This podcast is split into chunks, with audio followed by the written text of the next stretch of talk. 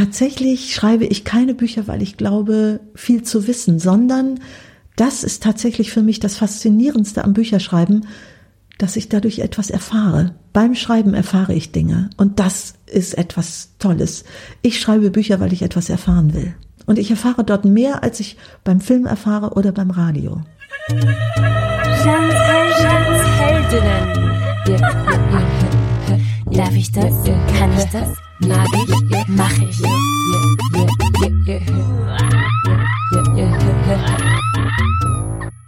Du hörst gerade Jans Heldinnen, der Podcast für all jene, die Appetit auf eine neue Welt haben. Ich hoffe, du bist hungrig, denn heute gibt es einige Delikatessen aus fernen Horizonten. Das gerade war Anne Siegel, meine 41. Heldin. Anne wird dir heute ganz viele Geschichten erzählen, viele Menschenbilder vorstellen, viele Abenteuer beschreiben, wahre Geschichten, so unglaublich sie auch erscheinen mögen. Schön, dass du da bist. Schön, dass du den Podcast Jans Heldinnen hörst. Schön, dass du dir die Zeit nimmst, um die Geschichten von inspirierenden Frauen zu hören. Meine Heldinnen sind witzig, spannend, mutig, manchmal sehr wütend, manchmal versöhnend. Sie wollen Dinge verändern, sie wollen ihre Träume leben, manchmal ihre Träume verändern. Sie haben Visionen, sie haben starke Meinungen. Sie sind aber nicht immer einer Meinung. Sie hören sich aber auch die Meinungen der anderen an. Sie hören zu und sie hören auf sich. 2017 wollte ich mehr weibliche Vorbilder sammeln. Heute sind es schon 41 Heldinnen und meine Heldinnenliste wird immer länger. Danke euch, dass ihr mir so viele Vorschläge macht. Danke auch für all die lieben Nachrichten, die ich immer wieder bekomme. Das tut so gut. Ja, und wie immer kannst du den Podcast unterstützen, indem du ihn weiterempfiehlst, ihn teilst, ihn positiv bewertest auf deiner Podcast-App, ihn auf Spotify abonnierst und so weiter. Sorry für das Wiederholen, aber für Podcasterinnen ist es eigentlich recht wichtig. Das Motto dieses Podcasts lautet, darf ich das? Darf ich das? Kann ich das? Kann ich das? Mag ich? Mag ich? Mach ich? Mach ich. Du kannst es, mach es einfach, wenn du Bock darauf hast. Ich bin Jeanne Drach, Podcasterin, Künstlerin und im Moment auch auf der Suche. Auf der Suche nach Gelassenheit und Lockerheit.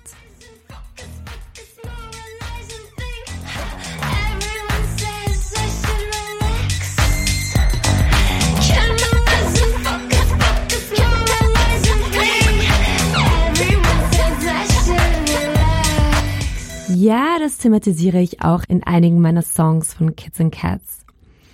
Heute geht es um die Freude, Geschichten zu erzählen und Geschichten zuzuhören. Ich habe Anne beim Journalistinnenkongress kennengelernt, zuerst auf der Bühne, dann im Podcast-Workshop, den ich zusammen mit Barbara Haas, Anne-Maria Wallner und Edith Michaela gehalten habe. Und dann wusste ich, ich muss sie interviewen. Drei Tage später war es soweit. Ich freue mich riesig, dir diese unglaubliche Geschichtenerzählerin vorzustellen. Das Wissen, die Worte und die Neugier sprudeln aus ihr heraus. Das wirst du jetzt schnell merken. Ich musste sehr viel kürzen, weil das Interview etwa 70 Minuten lang dauerte. Und du wirst schnell in die unfassbare Geschichte der jüdischen Wienerin Gerda eintauchen, die auf ihrer Flucht nach Panama Nazis austrickste und über die eben Anne das Buch Senora Gerda schrieb. So, just sit back and relax. Viel Spaß beim Hören.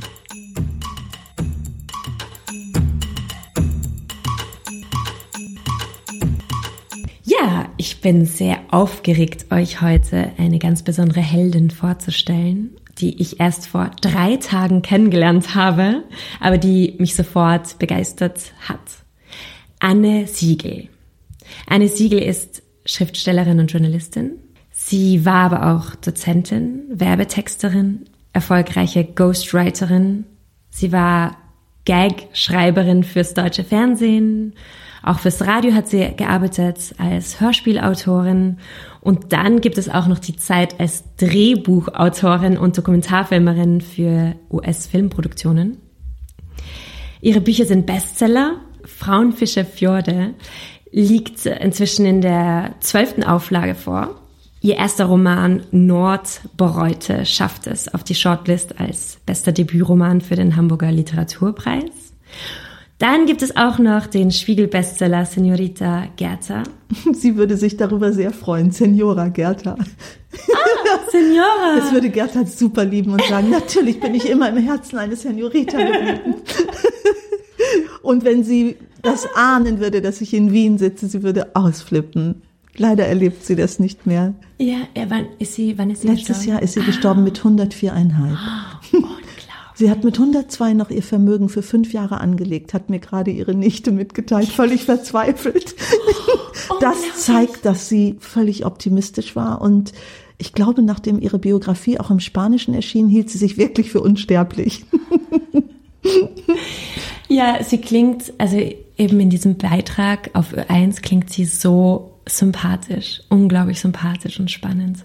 War sie auch. Sie war ein wunderbarer Mensch. Also es war ein großes Geschenk, dass ich sie kennenlernen durfte. Ja. Ich tut mir leid, liebe Jeanne, ich habe jetzt deine Vorstellungsrunde hier Ja, komplett bombardiert. Das ist perfekt, das ist perfekt. Ja, und ähm, du hast eben auch in ganz vielen Ländern gelebt, in Dänemark, in Island, in Nordafrika. Nee, doch nicht. Das ist ganz falsch, ganz falsch kolportiert. Ich habe Das ist nämlich tatsächlich auf deiner Website. Ähm, dann ist das missverständlich. Das muss ich dringend ändern. Also da steht, glaube ich, gelebt und gearbeitet. Genau, ich habe genau. viele Projekte Ah, gemacht. gelebt und gearbeitet, stimmt. Ja, ich habe tatsächlich mal eine Zeit in Dänemark gearbeitet. Das war aus der Not heraus geboren, als ich ein Thema machen wollte, das in Deutschland quasi nicht funktioniert hätte. Und ja, ich habe auch in Nordafrika gearbeitet. Also gelebt habe ich tatsächlich, bitte? Wo genau in Nordafrika? Ach so, ja, du hast also da tatsächlich nur in Tunesien. okay, okay. genau, Ich ja. habe mich nämlich die ganze Zeit gefragt, ich habe es nicht herausgefunden. Deswegen. Ja, ja, in tatsächlich in Tunesien. Tunesien. Ja. Und wo hast du gelebt? Also gelebt habe ich, bin eine norddeutsche Bauerntochter. Ich habe in verschiedenen deutschen Städten gelebt. Ich habe aber auch mal ein Semester in Groningen in Holland studiert. Ich bin in der, an der holländischen Grenze aufgewachsen und mit Plattdeutsch. Unser Plattdeutsch ist schon ziemlich holländisch. Die besten Freunde meiner Eltern waren holländisch. Wir sind da immer einkaufen gegangen.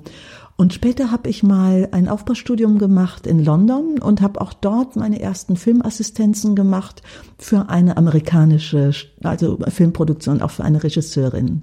Und äh, dann später bin ich nach San Francisco gegangen für einige Jahre.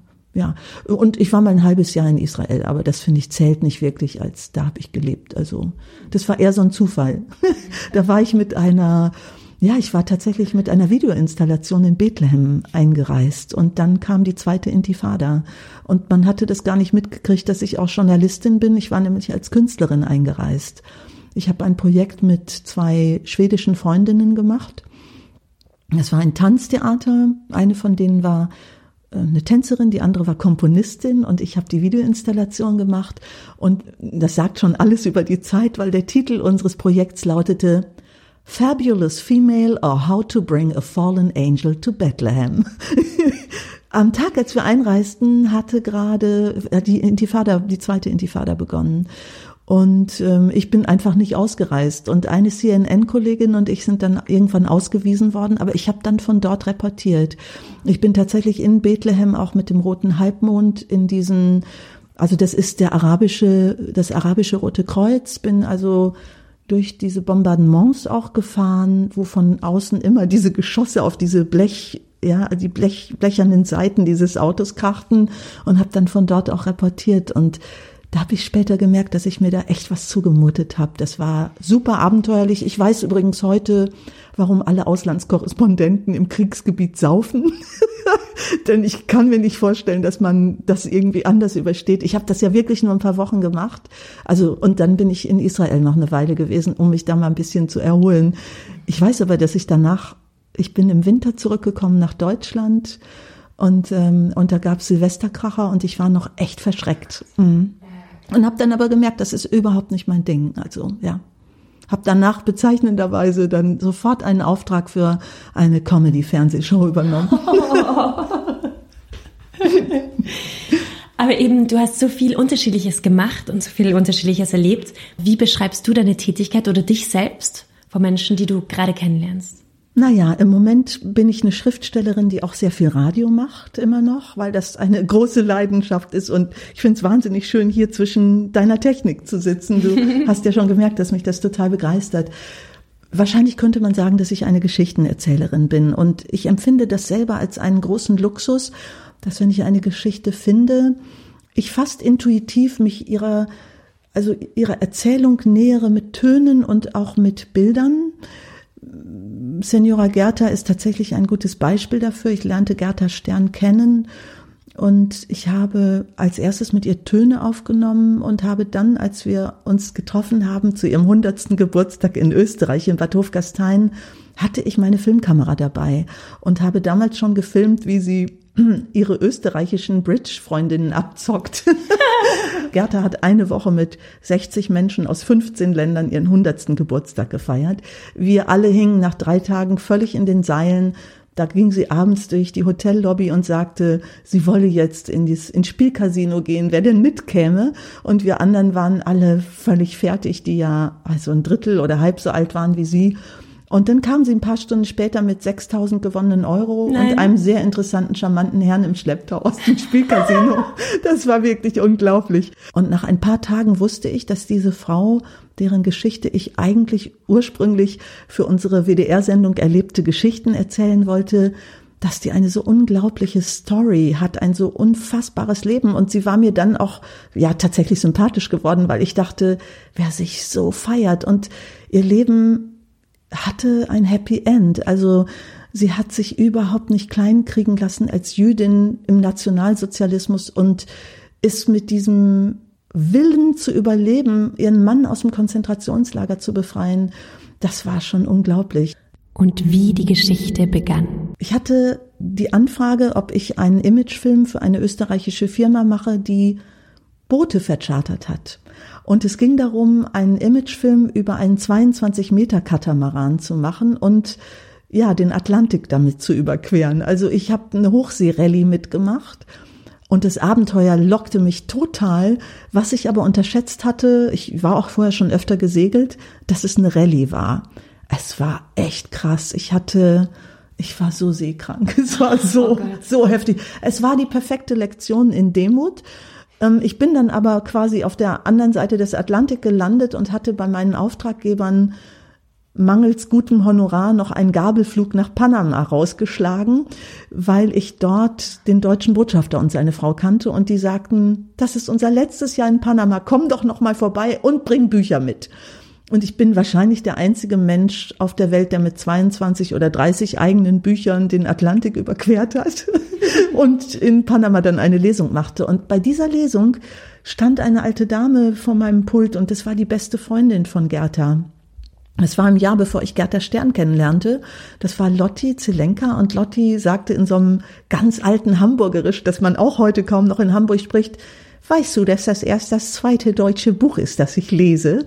Und dann erzählte mir Lotti, dass sie mit 14 als Kind jüdischer Immigranten nach Panama kam. Und tatsächlich war die jüdische Emigration etwas, mit der ich mich, also ich hatte mich wirklich damit intensiv befasst. Und dann hatte ich tatsächlich das große Glück, dass ich einen Lehrauftrag an der Uni hatte in Panama und im Jahr drauf wieder dahin flog und Dokumentarfilm dort unterrichtet habe. Und dann dachte ich, das ist so spannend, ich möchte mehr darüber erfahren. Ich nutze dann tatsächlich auch immer solche Reisen, noch mehr herauszufinden. Und dann hieß es, na ja, also wenn du darüber mehr erfahren willst, also wer die schrillste Person unter allen Einwanderern hier ist, das ist diese 99-jährige Kosmetikerin, die da immer noch ihr Kosmetikstudio betreibt. Wow. Und also bei diesem ersten Interview mit Gerda, das ich dann gemacht habe, stellten wir also fest, dass ihr Onkel Siegfried Translateur war, der tatsächlich in meinem ersten Roman vorkam, was ja wirklich unglaublich ist. Und ich hatte mein Interview tatsächlich schon beendet. Sie war 99 und wurde kurz darauf 100. Und ich hatte plötzlich so einen seltsamen Impuls. Also das Interview war vorbei und dann plötzlich sagte ich, ach, Frau Stern, ich nannte sie noch Frau Stern, doch noch eine letzte Frage. Jetzt sind Sie 99. Sie haben so viel erlebt. Sie hatte mir also die Geschichte erzählt, wie Sie 1938 als junges Ehepaar Wien verlassen hatten, kurz nach ihrer Heirat und eigentlich in Hamburg nur ihre Visa vom südafrikanischen Konsulat abholen wollten. Die wurden nicht mehr ausgeliefert. Sie gerieten in die Pogromwochen und ihr Mann, der einer der ersten Fußballprofis war, wurde verhaftet und in ein Konzentrationslager gebracht. Und Gerda war so unbeirrt, die hat sich nicht beirren lassen und ist am Jungfernstieg, hat an allen Konsulaten geklopft und Botschaften und hat überall gefragt, nehmen Sie noch Leute? Also eine Art Schicksalslotterie gespielt, was ich faszinierend einfach schon als Gedanken fand. Eines Tages klopfte sie an einer falschen Tür, ihr machte ein Mann mit Parteiabzeichen am Emblem auf und stellte ihr die Frage, er sagte, nein, hier ist keine Botschaft, und dann sagte er, sind Sie Jüdin? Und Gerda, die sehr gut lügen konnte, konnte plötzlich nicht mehr lügen und sagte, ja, na dann kommen Sie mal rein. Er schloss die Tür hinter sich, zeigte auf sein Emblem und sagte, na ja, wir sind nicht alle das, was wir scheinen. Wie kann ich Ihnen helfen? Und um sie wahrscheinlich zu stützen, hatte er ihr nur seinen Vornamen genannt. Er war als Otto. Also sie wusste nur, das ist Otto. Und Otto sagte, ach, nebenan ist Panama, die wollen, die nehmen noch Leute auf. Auch nur zwölf Tage lang hatte Panama seine Grenze geöffnet. Das war ein Zusammenspiel so glücklicher Umstände. Ja, und, und so, kam, so kam sie überhaupt auf diese Idee, Panama könnte es sein. Und dann hat Otto ihr geholfen, ihren Mann aus dem Konzentrationslager zu befreien. Also was mich an der Geschichte so fasziniert hat, war, dass wir hier verschiedene Stellen haben, wo Menschen anderen Menschen getraut haben, obwohl gar kein Grund dafür bestand, ja. Als ich dann sagte, haben Sie noch eine Frage ans Leben? Da sagte Gerda, als hätte sie wirklich 70 Jahre auf mich gewartet, ja, wir haben nie erfahren, wer dieser Herr Otto war. Sie hatte sich ihr ganzes Leben gefragt, wer war eigentlich der Mann, der uns gerettet hat? An diesem Frühlingsnachmittag, als sie mir das erzählt hat in Panama City, dachte ich überhaupt nicht daran, ein Buch darüber zu machen, sondern mich ergriff ein bisschen der Gedanke, dass jemand hundert wird und nicht weiß, wer ihn gerettet oder sie gerettet hat. Und an dem Tag habe ich beschlossen, den zu suchen und seltsamerweise wusste ich, dass ich den finden kann. Und meine Idee war, das ist mein Geschenk zum hundertsten Geburtstag. Und dann nahm die Geschichte wirklich ihren Lauf. Ich fand den sehr schnell, das war wirklich unglaublich. Das war gar nicht mal so schwer. Ich hatte nun auch eine gewisse Findigkeit, weil ich schon vorher in Archiven gearbeitet hatte.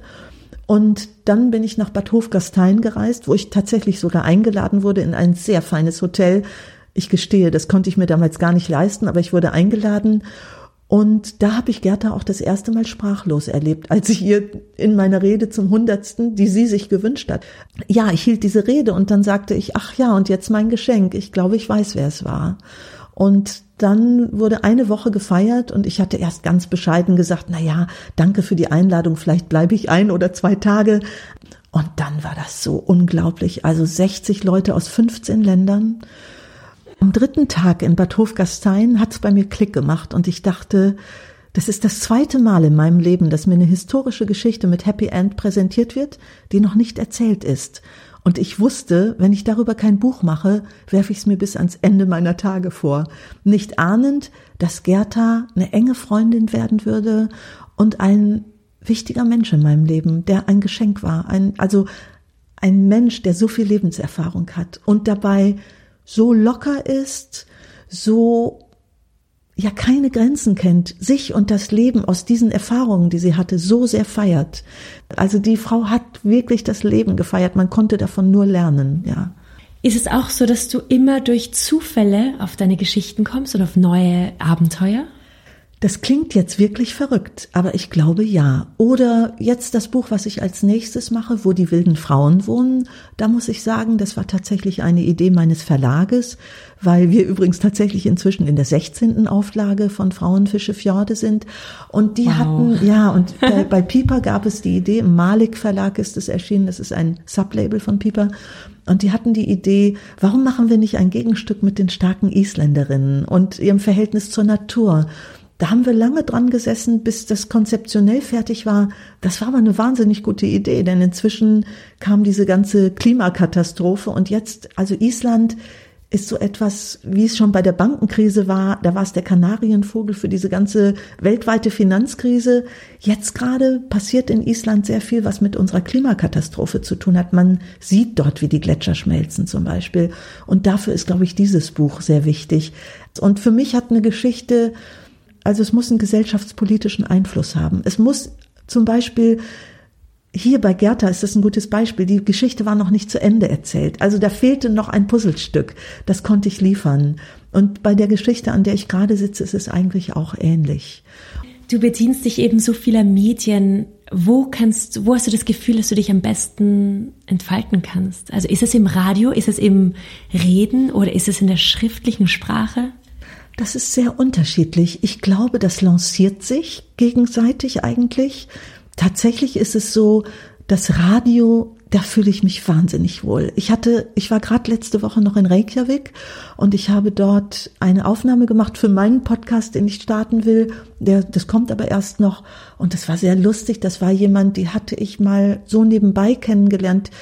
Ich hatte eine Lesung gemacht, die war eine der Besucherinnen bei meiner Lesung und die hatte es, hat es geschafft, mit 32 schon relativ unabhängig zu sein. Und dann habe ich gesagt, lass uns die Folge Reich werden in Reykjavik miteinander aufnehmen. Das fand ich spannend. Also für Stop Over Reykjavik, den geplanten Podcast. Und das Lustige war, wir saßen uns in diesem Tonstudio gegenüber und die hat halt meine normale Stimme gekannt und jetzt habe ich trage ich gerade keinen Kopfhörer, die ist wahrscheinlich noch ein bisschen anders, aber wenn ein Rotlicht angeht und ich habe den Kopfhörer, dann mache ich natürlich meine Radiostimme, ja. Und die, ich sah mit einmal, wie die große Augen kriegte und ich sah, wie sich ihre Stimmlippen zusammenzogen, dieses, oh, wie soll ich jetzt atmen? Aber das ist für mich, ich liebe auch diese alten Radiostudios so, also ich liebe diese Studios, wo wir Holzvertäfelung haben. Also ich bin noch in so Oldschool-Radiostudios mit Bandmaschinen sozialisiert. Ach, und das finde ich toll. Und ich hatte tatsächlich schon als Kind ein Röhrenradio. Ich bin auf einem Bauernhof aufgewachsen, wo eine Großfamilie war. Meine Großmutter hatte einen Kolonialwarenladen noch auf diesem Hof, den mein Urgroßvater gegründet hat, der aus Brasilien kam und dort sein Geld gemacht hat. Ja, ganz schrill. Das war immer mein Rückzugsort. Ich habe mich zurückgezogen. Ich hatte so eine kleine Bettnische in meinem Zimmer und dann habe ich dieses Röhrenradio angemacht und diese Stimmen hatten dieses, diesen trockenen alten Sound, den ich bis heute so liebe. Was wolltest du als Kind werden? Verrückterweise, also als Kind wollte ich mit fünf Pastorin werden, was ich sehr lustig finde, denn ich war ein sehr spirituelles Kind und und ich hatte tatsächlich die Idee, dass man da vorne steht und den anderen was erzählen kann. Ich glaube, wenn man mich mit 13 gefragt hätte, was ich werden möchte, wenn ich mich sehr getraut hätte, das zu werden, was ich glaubte, was ich werden könnte, dann wäre es das, was ich heute mache. Aber das war in meiner Generation und da, wo ich aufgewachsen bin, wo es übrigens zum Glück noch kein Internet gab, weil ich wäre nie in den Wald gekommen. Aber das ich habe manchmal gedacht, ich weiß gar nicht, ob man sich noch weiter von einem Bauernhof entfernen kann, als ich das gemacht habe. Und tatsächlich schließt sich mein Kreis damit gerade in Island, denn in Island ist die bäuerliche Kultur noch so viel verhafteter. Und da habe ich neulich festgestellt, in Island ist man wahnsinnig respektiert, wenn man Schriftsteller ist, weil das schriftliche Gut so gefeiert wird. Also man wird regelrecht gefeiert und ich muss jetzt lachen, wenn ich dir das erzähle, aber in Island bin ich sozusagen Adel, weil die Kombination aus Bauerntochter und Schriftstellerin, das ist höher kann ich da nicht mehr kommen, ja. Ja, aber das war mir nie klar und natürlich ist das für mich auch etwas Besonderes, denn ich habe ich bin so geerdet. Ich bin als Kind im Sommer so lange barfuß gelaufen, bis ich eine Hornhaut hatte unter den Füßen. Und wenn der Sommer vorbei war und die Felder abgeerntet waren, wenn man auf den Strohfeldern, auf diesen Strohresten laufen konnte, ohne dass es weh tat, das war immer so unser Ziel, ja. Ich bin enorm geerdet. Ich hatte als Haustier einen Rehbock. Also ich habe wirklich als Kind zum Glück ja so eine ganz urige ländliche Kindheit eben gehabt und ich versuche das immer noch zu pflegen. Wenn dort die alten Bauern sterben, gehe ich auch noch regelmäßig zu Beerdigungen. Mittlerweile übrigens auch nach Island, weil ich da ja auch inzwischen so viele alte Leute kenne. Und mir hat mal ein Bauer erzählt, das fand ich irre, wie er mich als drei- oder vierjährige dabei beobachtet hat, wie ich auf dem Hof stand und die Kraniche über den Hof zogen und ich so ein Fernweh hatte, dass ich weinte. Also ich hatte ein tolles und sehr liebendes Elternhaus, aber seit ich denken kann, hatte ich ein Wahnsinnsfernweh. Unfassbares Fernweh. Und es geht auch nicht weg. Das habe ich wirklich bis heute. Also ich kriegte tatsächlich neulich eine Anfrage für eine Lesung in Namibia. Ich dachte, super und schrieb zurück, gerne. Und ich habe das tatsächlich mal irgendwann gesagt. Ich liebe es tatsächlich so sehr, meine Bücher zu verteilen. Also zum Beispiel in meiner Familie, das, die waren Viehhändler, die waren Bauern, die hatten aber alle so Händlergeschäfte. Ich habe das, liebe Jeanne, nie verstanden, dieses, dass es einem dann so in den Fingern juckt und man gerne handeln will.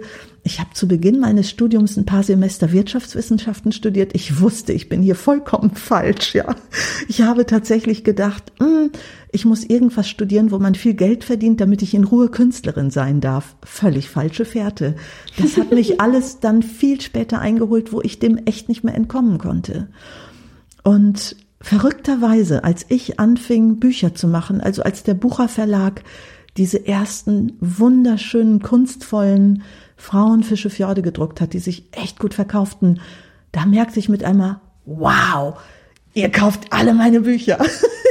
ich merkte mit einmal, ich hatte totale Lust dazu, ja, meine Produkte so unter die Leute zu bringen und habe tatsächlich mal irgendwann gesagt, also wenn ich nur einen einzigen Leser in Alaska hätte und man käme dann nur hin mit dem Wasserflugzeug, ich würde glatt noch einen Pilotenschein dafür machen, weil mir das so eine Freude ist, diese Message sozusagen zu bringen. Also wirklich so eine Geschichte wie Gerta. Ich fand das eine Sünde. Da sitzt eine Wienerin seit 80 Jahren in Panama und niemand kennt diese sagenhafte Geschichte, die ein großes Liebes-Happy End ist, die die Geschichte eines Menschen ist, der so Mumm in den Knochen hat, zu sagen, ich gehe meinen Weg, egal was hier kommt. Und das finde ich absolut berichtenswert. Und deine eigene Geschichte? Hast du Lust, die mal zu erzählen? Sehr, sehr lustig. Ich habe tatsächlich mal eine Anfrage von einer ganz tollen Verlegerin gehabt. Die war damals zeitweise Verlegerin bei Benevento. Und die hat mich damals, als ich dort ein Buch über tibetische Nonnen gemacht habe, hat sie gesagt, also Frau Siegel, die sagte, Ihre Geschichte ist spektakulär. Wann schreiben Sie die denn auf? Und ich antwortete wie im Affekt, dafür bin ich noch längst nicht arrogant genug.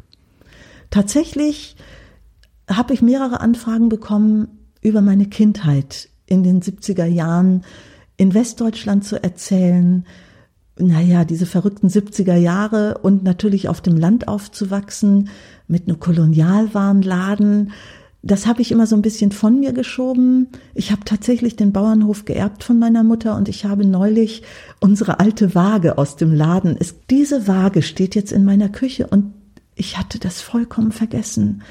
Als ich ein ganz kleines Kind war und nicht auf die Theke schauen konnte, war das das Erste, was ich sah.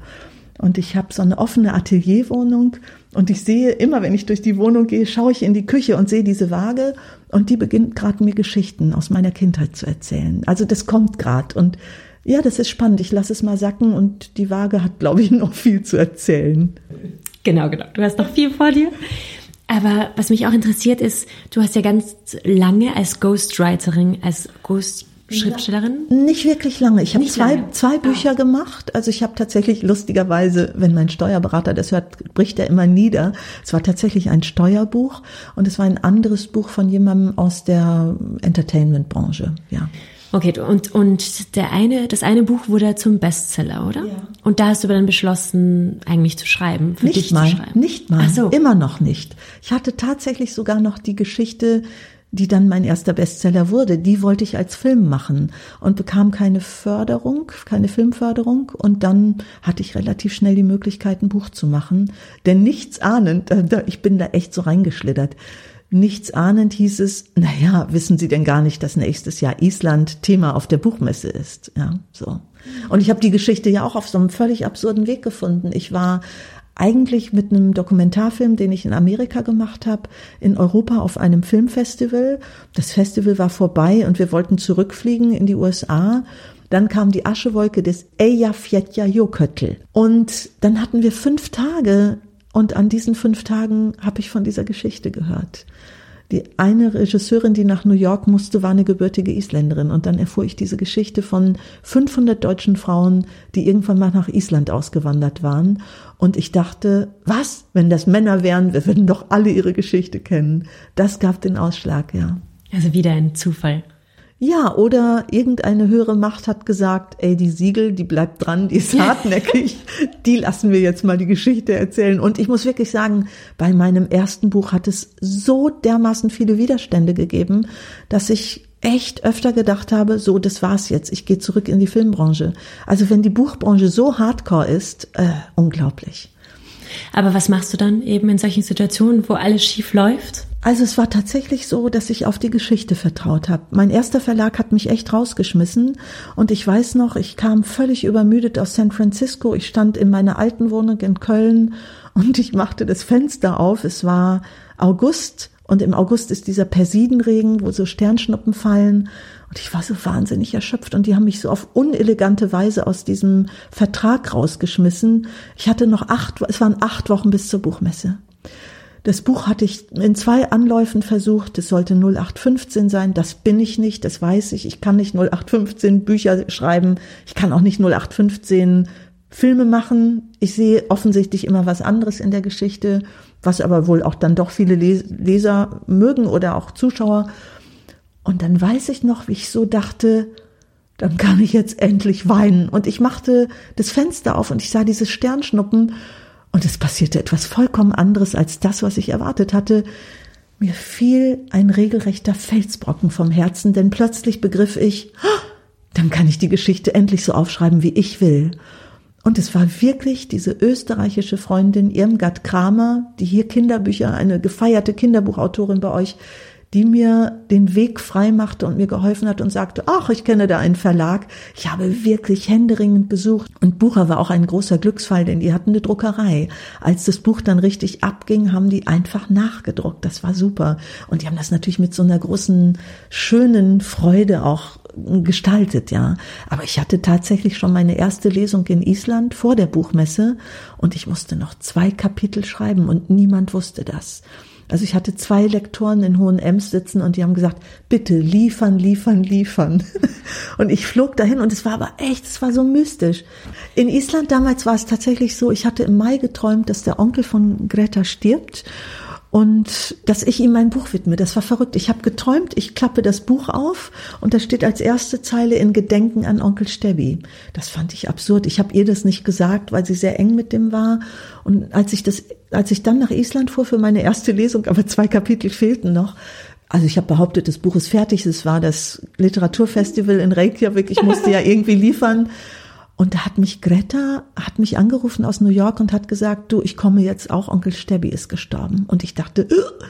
und dann war das irre. Ich habe tatsächlich in der Recherche zu dem Buch mich, also ich wollte immer die Nordlichter sehen und die habe ich nicht gesehen. Und an dem ersten Abend dort, da war Literaturfestival, wir kamen aus einer Hertha Müller Lesung, da sah ich die Nordlichter und das war so toll. Und da habe ich tatsächlich seit langer Zeit auch wieder das erste Gedicht geschrieben. Und das Buch beginnt mit einem Gedicht für diesen Onkel Stebbi und dem habe ich tatsächlich auch das Buch gewidmet. Und es ist alles gut aufgegangen. Ich hab, war in guten Händen bei diesen tollen Österreichern. Ähm, ja, das Buch, das hat tatsächlich einen verrückten Weg gemacht, weil ich war zwischendurch bei einem ganz kriminellen Verlag, die wollten mir die Rechte abjagen. Und in dem Moment, als ich auf die Geschichte vertraut habe und dachte, da sind so krasse Geschichten von diesen ja Frauen und inzwischen diesem einen Mann drin. Und dann habe ich irgendwann gemerkt, dieses Buch hat ein Eigenleben. Ich muss es einfach zulassen. Ich muss es zulassen wie einen Menschen, der an meiner Seite lebt. Und seitdem läuft super. also es lief auch gut, aber es gab halt diese Widerstände. Und du fragtest ja, was macht man in diesen Widerständen? Ich habe tatsächlich in einem dieser Momente, das war tatsächlich, als dieser schlimme andere Verlag versucht hat, mich zu behumpsen, da saß ich mit einer guten Freundin, mit Melanie Rabe zusammen, die Thriller-Autorin, die hatte vier Bücher geschrieben, die niemand haben wollte und dann hat sie einen Mega-Millionen-Bestseller gemacht und sie hat damals einen entscheidenden Satz gesagt. Ich war wirklich kurz davor, zurück in die USA zu gehen und sagte, Melanie, das kann doch nicht sein, dass ich aus dem Haifischbecken US-Filmbranche komme und ich lande ausgerechnet bei den korruptesten Büchermenschen von ganz Deutschland. Dann sagte sie, Anne, wer so viele Widerstände erlebt und immer noch so glücklich schreibt, der will das wirklich. Und das war für mich, das war toll. Also das hat für mich nochmal, es machte nochmal Klick und ich wusste, nein, ich muss weiterschreiben. Und ich habe tatsächlich, es gibt natürlich immer mal so Momente, ich habe jetzt mein neuntes Buch gerade fertig gemacht schon, Natürlich hast du immer mal so Momente, wo mal es einem Verlag nicht gut geht, die können die Honorare nicht zahlen, eine andere Tür öffnet sich oder ich habe gerade Filmrechte zurückgekriegt. Und dieses Weitermachen und aber der Geschichte vertrauen, das ist etwas, das, glaube ich, gut funktioniert. Und ansonsten bin ich wahnsinnig glücklich beim Schreiben, denn da passieren tatsächlich Dinge, die kann ich auch so nicht beim Radio machen. Da kann ich Dinge vertiefen. Und natürlich begleitet sich das toll. Ne? Das, das ist, also es hat manchmal damit zu tun, dass ich sage, ich mache eine Geschichte fürs Radio und entdecke, oh, da ist aber noch viel anderes drin. Und ich gestehe, fürs Radio kann ich aber manchmal auch noch so Neugiersachen machen. Also ich arbeite für WDR 5. Wir sind sozusagen das Pendant zu Ö1. Ich mache zum Beispiel jetzt wirst du gleich lachen, gerade ein Feature über Sexpuppen. Also ich war im Puppenpuff, wo Silikonpuppen sind. Äh, da muss ich gestehen, hatte ich auch nicht die Fantasie, dass sie sich echt komisch anfühlen. Ich war ein bisschen, dachte so, wow, ich will mal hinter die Kulissen gucken. Es ist eine sehr strange Reportage, die ich gerade. Und natürlich ist das ein Privileg. Ich will in irgendeinen Ort reinschauen und ich kann das dann da machen. Das ist natürlich toll.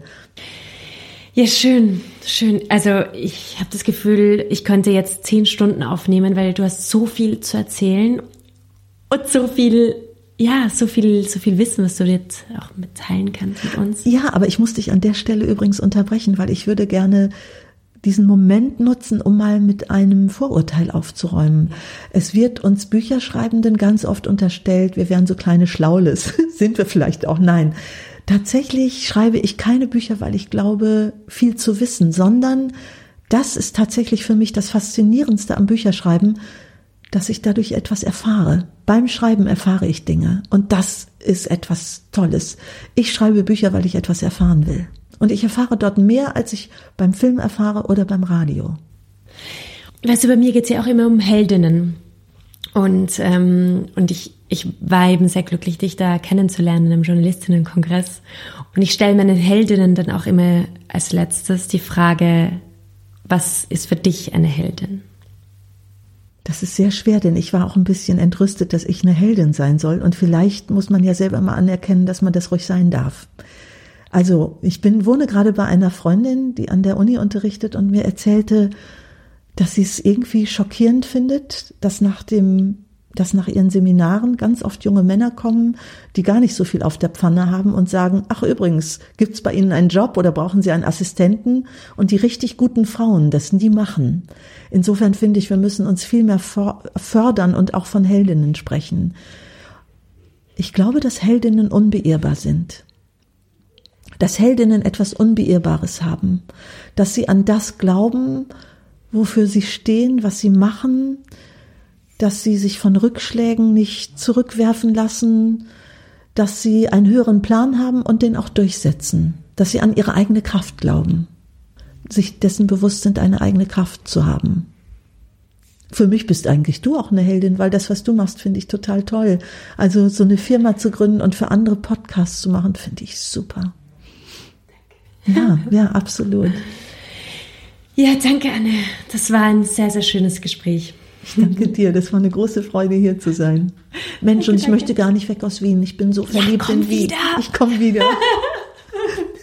danke dir. Danke dir. Jans Heldinnen. Das war die 41. Folge von Jans Heldinnen mit der Autorin, Journalistin, Geschichtenerzählerin Anne Siegel. Kauf ihre Bücher, schon bald kommt ihr neuestes Buch, Wo die wilden Frauen wohnen, heraus. Und zwar am 2. März 2020. Am 10. März liest sie in Wien im Club Alpha und am 15. März wird sie in Salzburg im Hotel Sacher sein.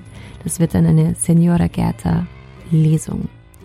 Mehr Infos dazu sowie mehr Infos zu Anne überhaupt findest du wie immer in den Show Notes. Ja, schreib mir jederzeit, wenn du eine bestimmte Heldin im Kopf hast, die ich unbedingt interviewen sollte. Schreib mir auch, wenn du mir irgendetwas anderes mitteilen willst. Ich freue mich über jede Nachricht. Du findest mich auf Instagram unter Jeanne Drach und oh wow EU und auf Twitter unter oh wow EU. Auf Facebook findest du mich auch. So, und wie immer möchte ich dir noch einen Podcast empfehlen falls du gerade auf der Suche nach neuen Podcasts bist. Wieder aus Österreich ist der Podcast Darf's ein bisschen Mord sein von Franziska und Amrei, der True Crime Podcast Österreichs. Ich habe mit Franziska gesprochen, als es den Podcast noch nicht gab, um ihr damals so Tipps zu geben bezüglich Technik und Hosting. und ich bin wahnsinnig begeistert, wie cool er geworden ist. Die zwei erzählen unterschiedliche bizarre und furchteinflößende Mordgeschichten auf eine sehr unterhaltsame Art und Weise. Also aufpassen, it's quite spooky. Ich verlinke noch die Informationen zu diesem Podcast in den Show Notes. Ja, danke fürs Zuhören. Bleib neugierig und locker. Mach Fehler, trau dich. Guten Morgen, gute Nacht. Deine Jeanne Drach. Darf ich das? Kann ich das? Mag ich? Mach ich. Dieser Podcast wurde präsentiert von Oh, wow.